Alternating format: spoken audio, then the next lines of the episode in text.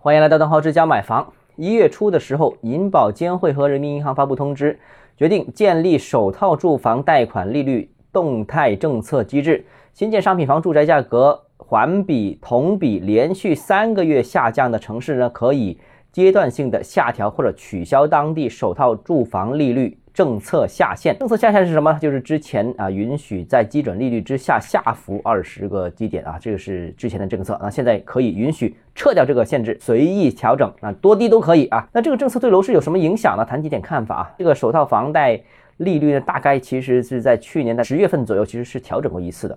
当时允许是基准利率啊，这个下浮二十个基点。那这次再次允许下调，而且没有下限。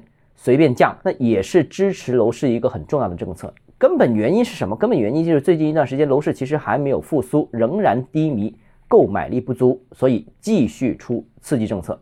我们说过了啊，只要楼市不复苏的话，政策会一直出，一直出，连贯出，出到楼市复苏。所以从现在这个角度看，楼市是见底，而且必须会复苏啊。第二个呢，就是有哪些城市有下调资格呢？那目前看呢，基本上啊，在上榜单的。呃，三十多、四十个城市当中，基本上都是二三四线城市。但是我个人认为啊，一线城市因近期也不排除有个别是能够具备呃这个条件的。首先呢，同比去年房价下跌，这个比较容易达到，因为去年是高点嘛，最近一段时间房价一直在下跌，所以呢，这个比去年同期低，这个很容易做到。那另外一个是同比上个月低，而最近我们看到这几个月，其实房价很多城市也是啊环比下跌的，所以这两个条件，你说。呃，能不能达到呢？一线城市，我相信十一、十二、一月这几个月市场很低迷，我相信真的一线城市也有机会达到啊。那如果达到的话呢，一线城市呢，恐怕也是符合这个呃下调首套房贷利率没有下限这个条件的。第三个呢，就是目前利率呢是六七年来最低的水平啊。那甚至呃有机构统计显示说，如果是按照目前当前的市场平均利率的话，已经回到了二零零八年的这样一个水平，就接近十五年来最低的这样一个水平了。那现在目前我们已经见到，在没有调整这个房贷利率下限之前，部分银行已经做到首套房贷百分之三点七的年利息。那新政之后，部分城市肯定会进一步下调。